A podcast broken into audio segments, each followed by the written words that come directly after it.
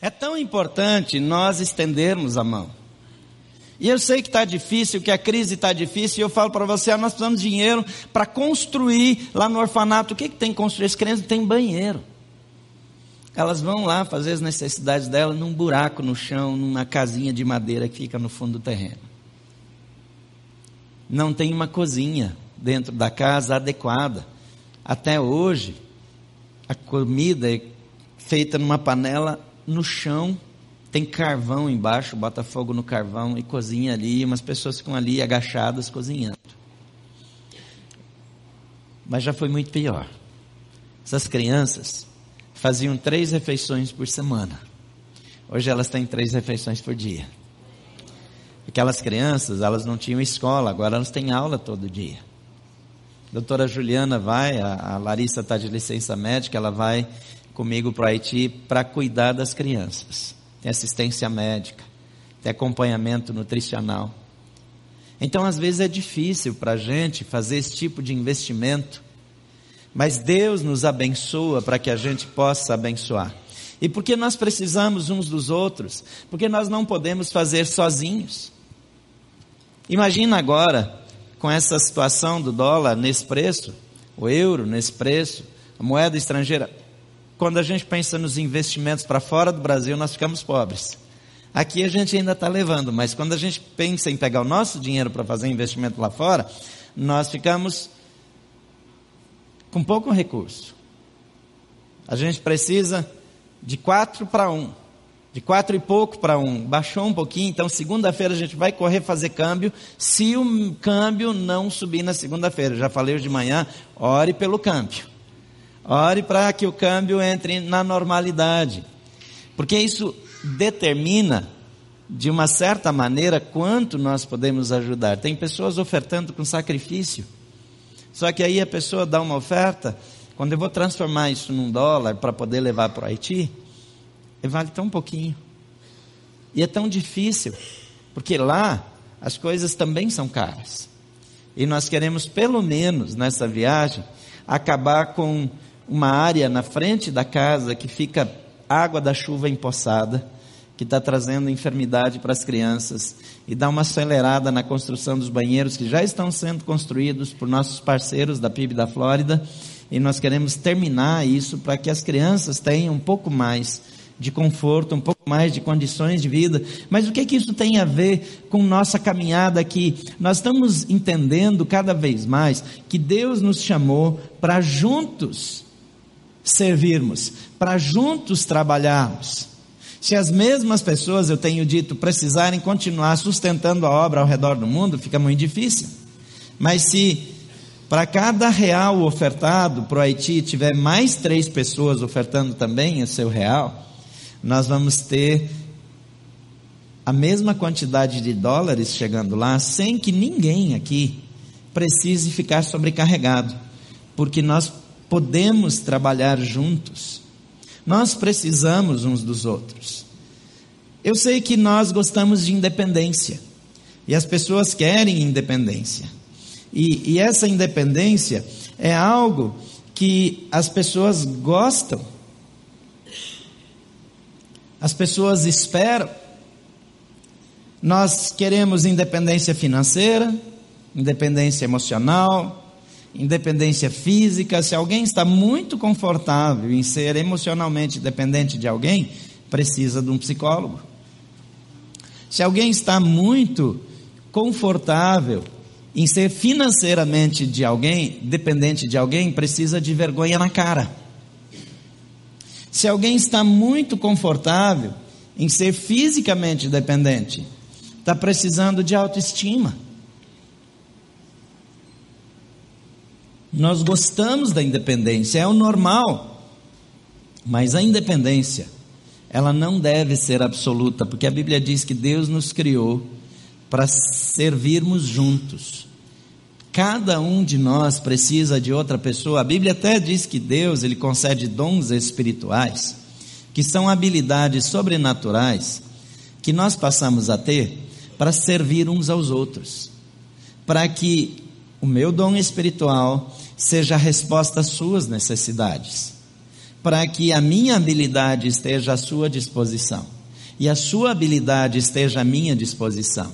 E isso vai nos ajudar extremamente na nossa caminhada.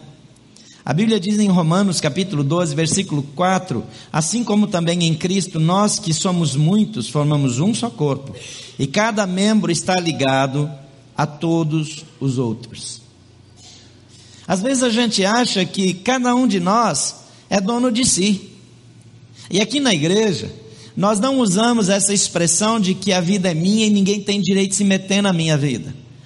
Quando a gente vai para uma igreja, para um pequeno grupo, a gente faz uma coisa que as pessoas não gostariam de fazer. Nós abrimos mão do direito de viver só para nós mesmos.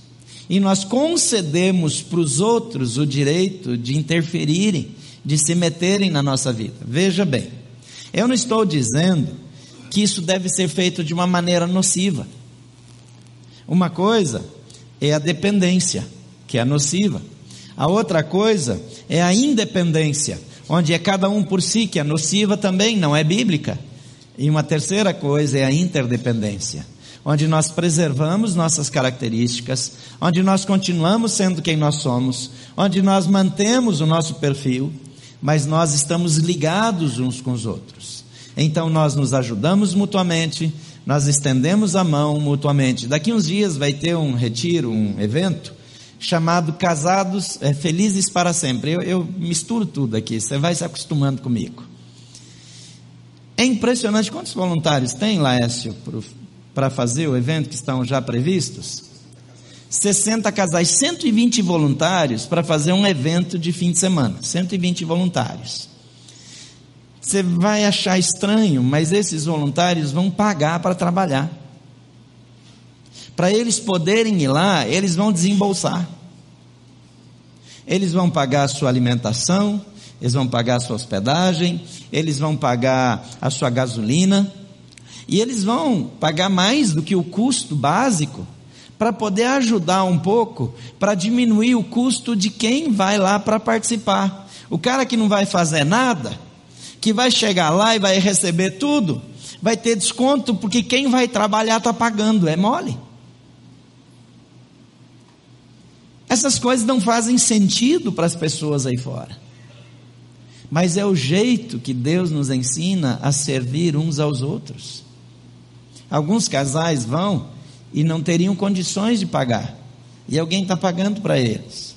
Mas às vezes a pessoa que está pagando nem sabe nem conhece a pessoa que está recebendo. E eventualmente a pessoa que está recebendo não sabe nem de onde veio o recurso. Mas é porque nós somos uma família. E nós decidimos andar juntos. E nós decidimos servir uns aos outros. E tem hora que um está bem e o outro está mal. E aquele que está melhor apoia aquele que não está tão bem. Somos um corpo em Cristo, pertencemos uns aos outros e cada um de nós precisa dos outros.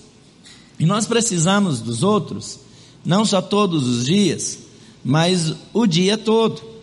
Eu separei alguns exemplos aqui. Quem é que avisa você quando a lanterna traseira do seu carro queimou?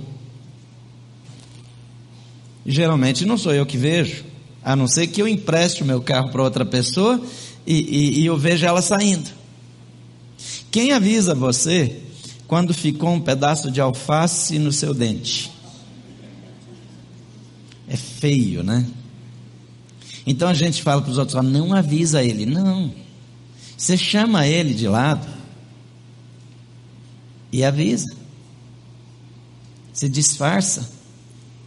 Porque tem coisa que é difícil da gente não olhar. Você viu quando alguém tem um alface no dedo, você não consegue parar de olhar. Você olha para o lado assim, mas, mas você não consegue. Você quer falar com ele, você, você olha para o cabelo dele, mas, mas o olho foge lá para o alface. É igual quando alguém tem aqueles cabelos saindo do nariz, você já viu? É um negócio desesperador. Eu, pelo menos, quando eu falo com alguém que tem aqueles negócios saindo assim, ó, eu, eu, eu faço, mas não dá, eu não consigo parar de olhar para o infeliz do cabelo que sai do nariz. Eu tenho vontade de dizer, tira esse negócio daí, rapaz. Tem uns nas orelhas também, já percebeu? É difícil aquele pelão na orelha, assim, de todo tamanho. no supercílio, dá um desespero. E eu fico pensando, sabe que ninguém ama essa criatura para falar a verdade? Quando o fecho da calça fica aberto. Toda hora a gente precisa de alguém, tem coisas. Tá tudo certinho, né? Tá. Né? Tem horas que nós não vamos ver. Mas alguém, alguém nos ajuda. Nós precisamos uns dos outros. Nós precisamos andar juntos. Nós precisamos estar perto. E eu gostaria de apresentar cinco motivos pelos quais nós precisamos uns dos outros, e mais do que isso, cinco razões pelas quais você deveria estar num pequeno grupo, onde alguém vai olhar você mais de perto. Eu vou ficar mexendo nisso aqui porque esse microfone aqui incomoda e está querendo fugir daqui. Então você não se irrita aqui com a minha mão e a partir de agora você vai ficar olhando para esse microfone até eu sair daqui. Porque é quase sempre assim que funciona. Então eu preciso dos outros para andarem comigo. Eu preciso de companhia. Eu preciso ter pessoas na minha vida. Quem gosta de ficar sozinho de vez em quando por algumas horas? Levanta a mão. A maioria de nós precisa de alguns momentos de solidão. Mas tem gente que detesta a solidão, não tem? Quem não gosta nunca de ficar sozinho? Levanta a mão. É um grupo menor, mas ele existe. Sim. Não gosta de ficar sozinho, nunca, né? Ah, gosta de ficar sozinho. Agora tem gente que gosta de ficar sozinho sempre. Eu não vou pedir para levantar a mão quem não gosta de gente perto, porque daí vai ficar ruim, porque as pessoas vão sair de perto de você, vai, vai ficar comprometedor.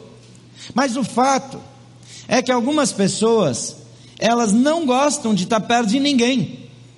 E quando isso acontece, você precisa de ajuda emocional. Porque nós somos feitos para andar juntos, para viver uns com os outros, para estar perto uns dos outros. A Bíblia diz, portanto, assim como vocês receberam a Cristo Jesus, o Senhor, continuem a viver nele, enraizados e edificados nele, firmados na fé, como foram ensinados, transbordando de gratidão. Assim como receberam a Cristo, continuem a viver nele, enraizados, edificados, firmados na fé, como foram ensinados, transbordando de gratidão. Se você olhar esse texto com mais calma, ele está falando que a maneira de eu demonstrar isso é na coletividade.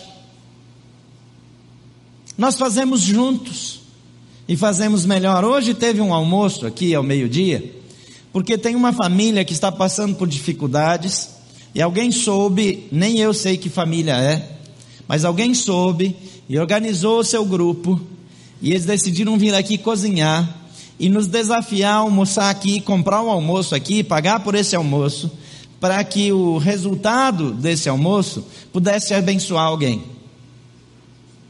Os jovens estão fazendo um movimento para um acampamento e tem alguns jovens com alguma dificuldade para pagar a inscrição, então eles estão vendendo picolé. Não pode dizer picolé porque eles estão vendendo paletas.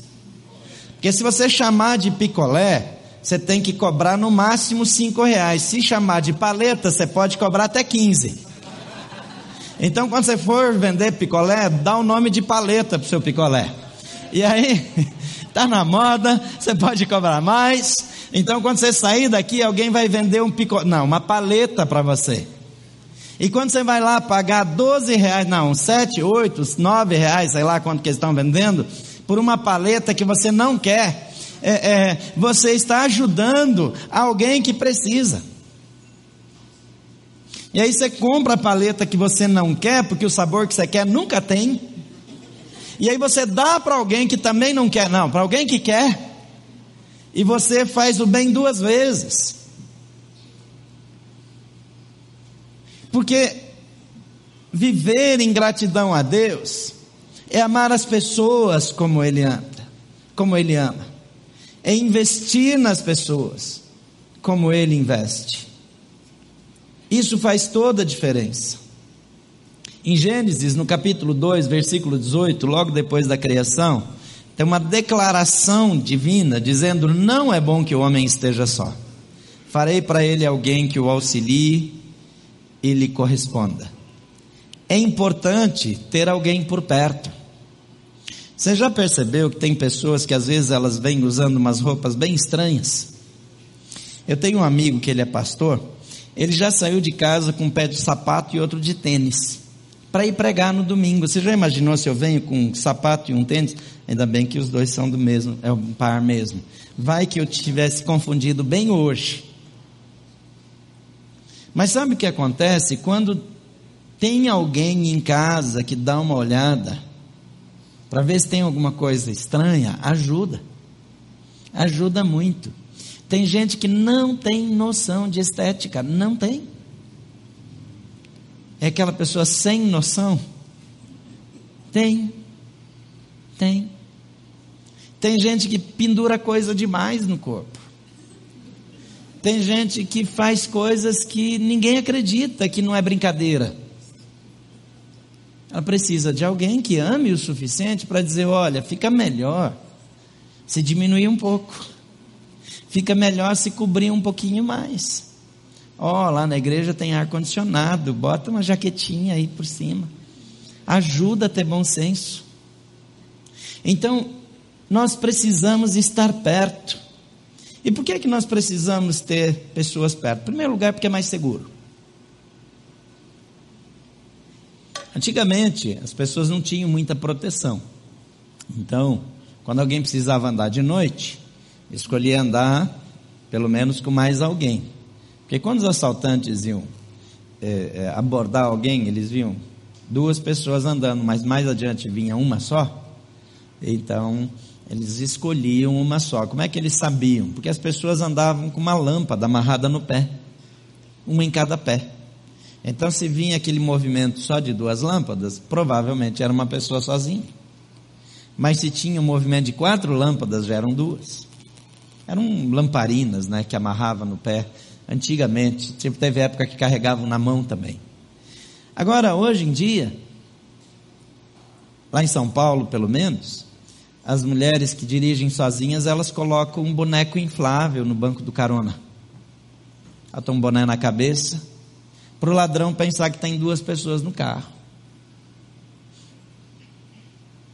Agora, tudo bem andar com boneco inflável. O problema é os americanos que estão casando com bonecas de borracha, que não conseguem uma esposa. A ausência de convivência cria distorções de aspectos psicológicos importantes. Não vá pensar que isso é uma coisa só é, é, de uma pessoa que é divertida ou que gosta de fazer essas coisas. Não, é uma pessoa enferma. É enferma nos relacionamentos. Então nós precisamos estar perto. Segunda coisa é que andar perto de alguém é mais motivador. A pessoa ajuda você a não desistir. Aqui na igreja tem muita gente que gosta de correr. E correr é uma coisa boa e não é tão boa, né? Quem gosta de correr ama, quem não gosta de correr odeia. Que depois de 500 metros, eu, eu já paro de acreditar até que Deus existe. Porque é difícil demais. Começa a faltar fôlego, começa a doer. Por que, que a gente faz uma coisa daquelas? Eu não entendo. Mas quando tem alguém do lado, encorajando, motivando, a gente corre mais 500 e mais 500 e mais 500. Sabe que Zâmbia é um país de corredores espetaculares e eles têm um ditado muito comum lá, que a tradução fica mais ou menos assim: quando você corre sozinho, você vai rápido, mas quando você corre acompanhado, você vai longe. Faz sentido para você? vai conversando. Você já fez longas caminhadas? É a mesma coisa. Quando você vai sozinho, nunca chega. Quando você está conversando com alguém, você nem vê o tempo passar. Ou vai fazer uma viagem, vai dirigir sozinho. 12 horas, 15 horas dirigindo, não chega nunca. Quando tem alguém com uma conversa boa do lado, chega rápido. Agora, se tem alguém de conversa ruim do lado, também é dose, né? Aí leva três dias. Quando nós nos identificamos com alguém, então nós gostamos de viajar juntos. Agora, quando nós temos dificuldade no relacionamento com aquela pessoa, até ir para o aeroporto fica longe. Porque nós somos assim, seres relacionais. A vida, ela é mais do que uma corrida de 100 metros rasos.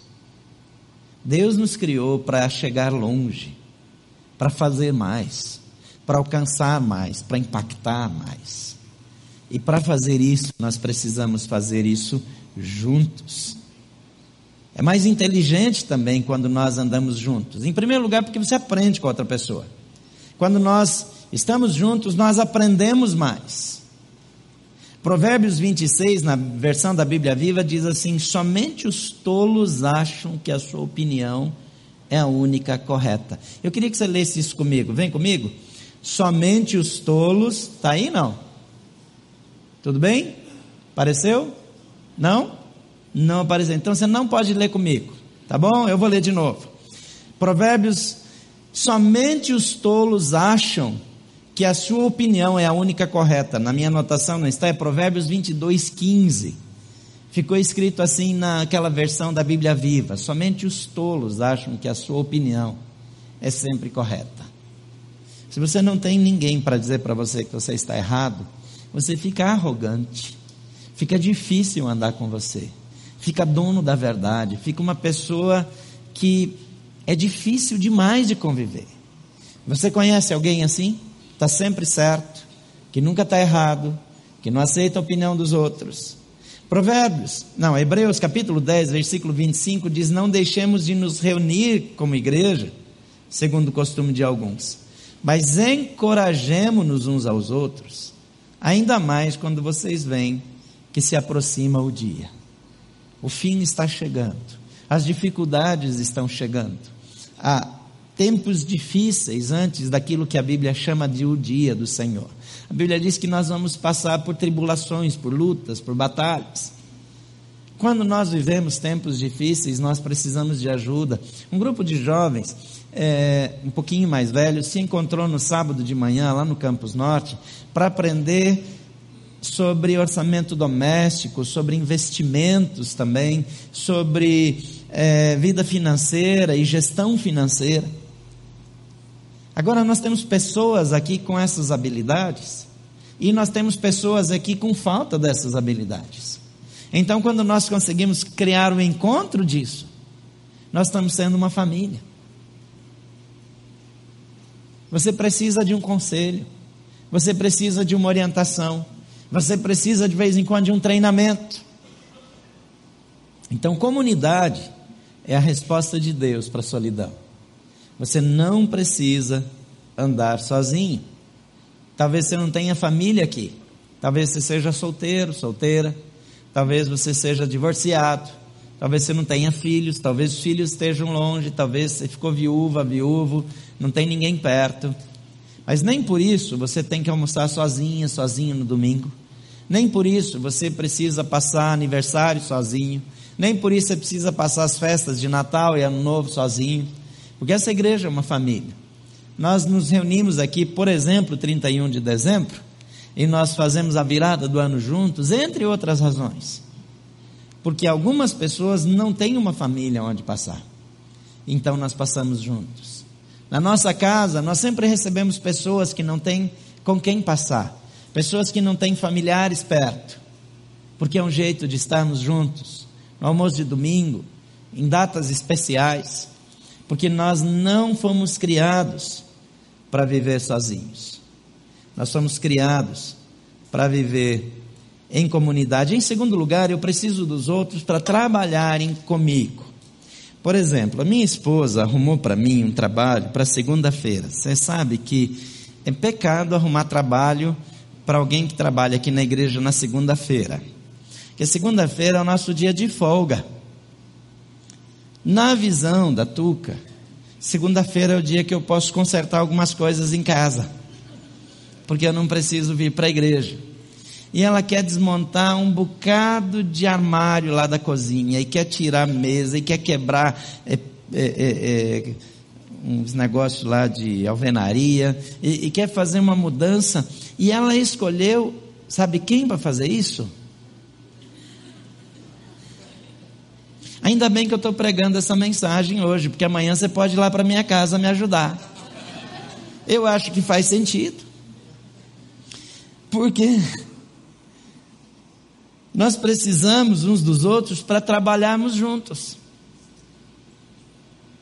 Falando sério, quando nós nos juntamos para ajudar uma comunidade carente, ou para atender crianças e moradores de rua, quando nós nos juntamos para sustentar um orfanato que sozinhos nós nunca conseguiríamos. Efésios capítulo 2, 10 diz: Porque nós somos criação de Deus realizada em Cristo Jesus, para fazermos as boas obras, as quais Deus preparou antes para que nós as praticássemos. Mas a gente não dá conta de fazer sozinho. Como é que você sozinho vai resolver as coisas? Eu tenho um amigo que ele faz obras sociais ao redor do mundo. Ele é milionário. E ele realmente tem muito dinheiro e ele gasta 90% de tudo que ele produz para ajudar o próximo. Mas eu não conheço muitos que fazem isso. Conheço alguns, poucos. Não dá para encher os dedos de uma mão. Mas a maioria de nós não tem esse dinheiro, não tem toda essa habilidade mas quando nós juntarmos o salário de todos nós que estamos aqui nesse auditório, nós somos bem ricos juntos. Não é verdade? Quando nós pensamos que na nossa igreja nós temos em torno de 1.500 membros, nós temos é, 2.500 pessoas que são frequentadores mais assíduos e temos mais de 3 mil pessoas, incluindo aquelas pessoas que nos visitam até uma vez por mês. Então multiplica o seu salário por 3 mil. Ficou bom o salário, não ficou? Tem gente que nem conseguiu fazer a conta. Tanto dinheiro que dá. É isso. Quando nós nos juntamos, nós podemos mais, nós trabalhamos mais, nós produzimos mais. A turma que foi para o Haiti construir o orfanato não era uma turma que tinha habilidade para construir. Quando eu olhei para a pilha de bloco, que tinha que ser carregado, eu desanimei. Eu confesso que eu fiquei é, é, querendo achar outra coisa para fazer, porque os blocos eram pesados. E tinha uns haitianos que foram ajudar lá que eles agarravam dois blocos em cada mão assim e saiam carregando como se fosse fácil. E daí ficava muito feio carregar um só. Aí eu tinha vergonha de pegar um só. E eu já achava um pesado, então eu agarrava dois. E eu sorria assim, ó. Mas era muito pesado. Mas atrás de mim tinha outro fazendo a mesma coisa, e mais outro, e mais outro, e mais outro, e daqui a pouco os blocos estavam nos lugares que precisavam estar. Quando nós fazemos juntos, é mais fácil, é mais leve. E comunidade, então, é a resposta de Deus para a nossa fadiga. Gálatas 6,10 diz assim: portanto, quando temos oportunidade, façamos o bem a todos, especialmente aos da família da fé. Terceiro lugar, eu preciso dos outros para cuidarem de mim. Tem gente que não sabe ser cuidado. Tem gente que tem muita dificuldade para ser cuidado. Muitas pessoas têm alguma dificuldade para ser cuidado. Alguns têm dificuldade para receber presentes, alguns têm dificuldade para receber carinho, alguns têm dificuldade para lidar com palavras de encorajamento ou de elogio. Nós temos dificuldades diferentes. Normalmente, uma pessoa não tem todas as dificuldades é, resumidas, juntas. Mas a Bíblia diz, em Filipenses capítulo 2, versículo 4, cada um cuide não somente dos seus interesses, mas também dos interesses dos outros. O que, que a Bíblia está ensinando aqui? Que se eu não cuido só das minhas necessidades, mas cuido também das outras, e o outro não cuida só das suas necessidades, mas cuida também das minhas, então todos nós vamos ser encorajados, cuidados. Alguém precisa cuidar de você. Você também precisa cuidar de alguém. Porque tem pessoas que têm aquele dom espiritual de receber ajuda, mas não tem dom espiritual de dar ajuda. Nós precisamos dos dois. Nós precisamos receber ajuda e precisamos ajudar. Eu tenho um dom espiritual de me adaptar ao conforto. Eu sempre tenho facilidade. Quando o carro melhora, eu me acostumo no primeiro dia com o carro melhor. Quando eu tenho que voltar para o carro velho, leva uma semana para me adaptar. Eu dirigia um carro com câmbio mecânico, que eu acho que não devia existir, mas existe. E alguém me emprestou um carro com câmbio automático. Eu dirigi só um dia. No outro dia eu queria jogar meu carro no mato. Mas foi um dia só. E eu descobri que é um dom espiritual. É uma habilidade que Deus me deu de me adaptar quando eu melhoro. Eu fui para um congresso nos Estados Unidos e para surpresa minha, o hotel que eu estava era um hotel assim, seis estrelas, um negócio espetacular. Estava dentro do pacote do congresso, não tinha opção de escolher. E eventualmente, o hotel, depois de um determinado andar, ele passava a ser de um luxo assim extremo. E não é que os caras decidiram botar a gente um, pouquinho mais para o alto, assim? Eu podia morar lá, gente. Impressionante. Impressionante. Eu podia morar naquele lugar. Mas domingo que vem eu vou para Haiti. Porque Deus quer que a gente tenha a habilidade de ser cuidado, ser ajudado, mas também de ajudar. Não é errado você fazer um bom passeio com a sua família e desfrutar de conforto e fazer uma viagem para Dubai. Dubai é quase o luxo do céu. Se você pode ir para Dubai, vá, mas não fique muito tempo. Agora, de vez em quando a gente precisa ir para o Haiti. A gente precisa ir para a África. A gente precisa ir para a favela da estrutural. Que aqui do nosso lado tem gente passando fome a gente precisa ir lá para o Jardim Ingá e ver a realidade de pessoas que lá estão abaixo do nível social dos demais. E alguns não têm recurso. A gente precisa ir com o Assis para a rodoviária na sexta-feira que vem, sexta-feira, Assis? Na sexta-feira que vem, para ver a realidade de quem dorme na rua. Porque se a gente vai na farmácia de plantão, lá na Rua das Farmácias, numa madrugada, e junta aquele povo que usa crack em volta, enquanto você vai lá comprar na janelinha da farmácia, e eles ficam lá, você fica morrendo de medo de ser assaltado. Porque você só vê aquelas pessoas miseráveis como uma ameaça. Mas Deus quer que nós juntos estendamos a mão mas para que eu tenha condições de estender a mão, eu preciso ser ajudado. Alguém precisa cuidar de mim. Alguém precisa investir em mim. Alguém precisa gastar tempo com a minha vida para me apontar erros, para me encorajar, para me dar a mão quando eu estou com dificuldades, quando estou passando por problemas. Eclesiastes capítulo 4, versículo 12 diz assim: Um homem sozinho pode ser vencido, mas dois conseguem defender-se. Um cordão de três dobras não se rompe facilmente. Quem é que cuida de você? Eu vou dar alguns exemplos. Eu fui visitar um amigo, que é um homem que lidera organizações importantes aqui no Brasil. E é um homem casado, bem casado, bem estruturado.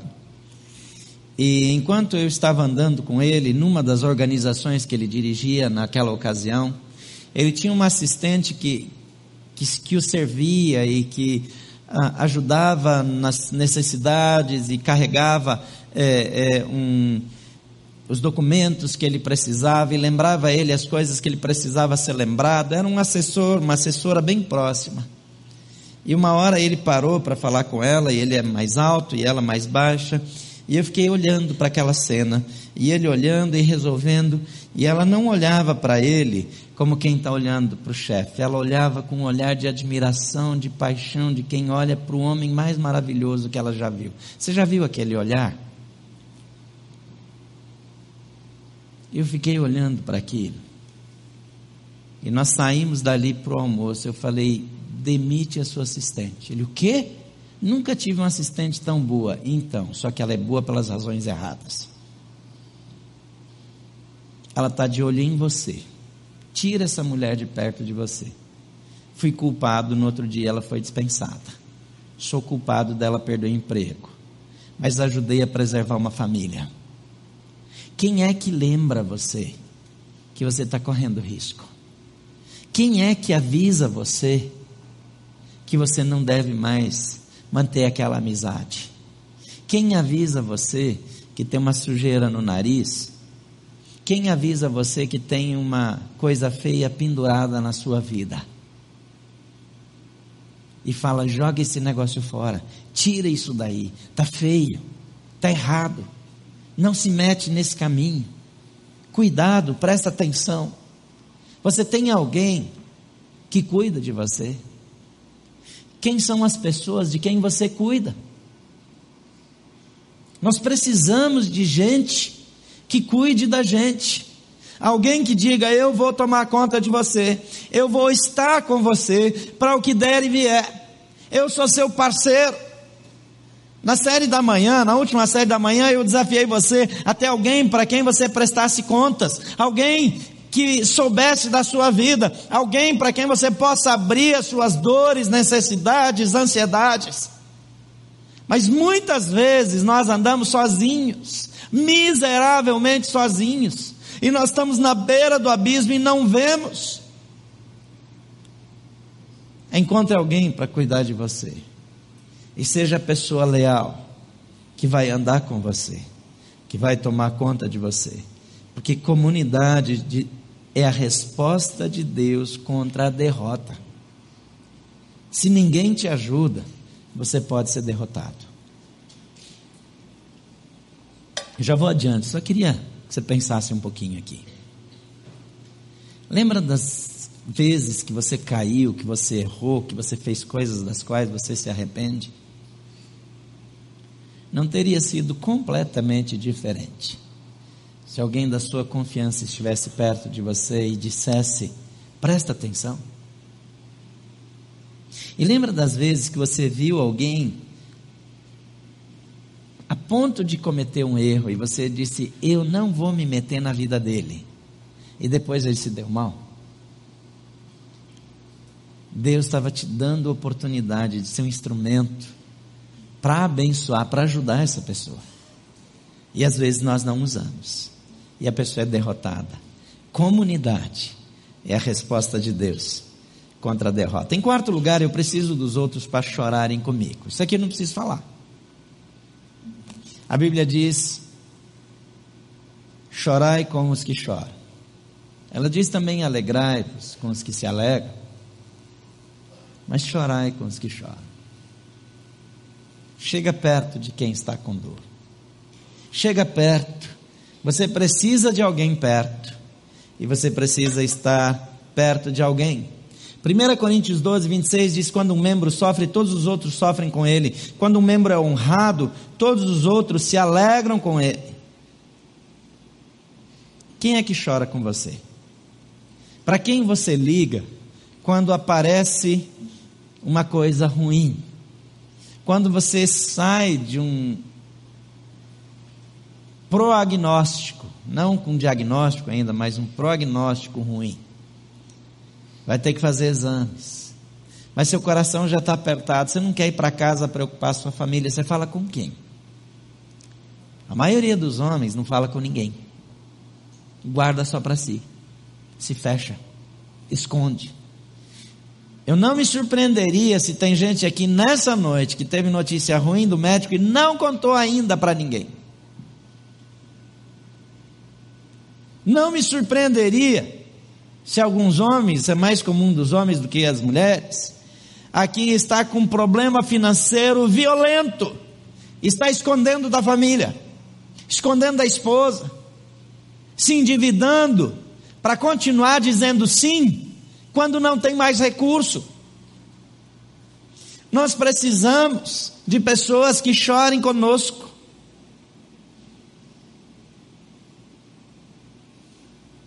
Quando você vai para o hospital, você não gosta que alguém vá lá ver você?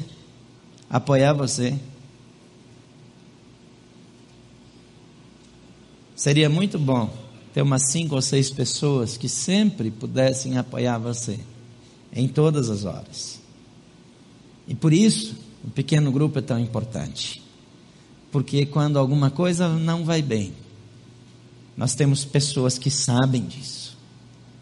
Que eu posso não ficar sabendo, outras pessoas podem não ficar sabendo, mas no seu pequeno grupo, as pessoas vão saber e vão se juntar a você.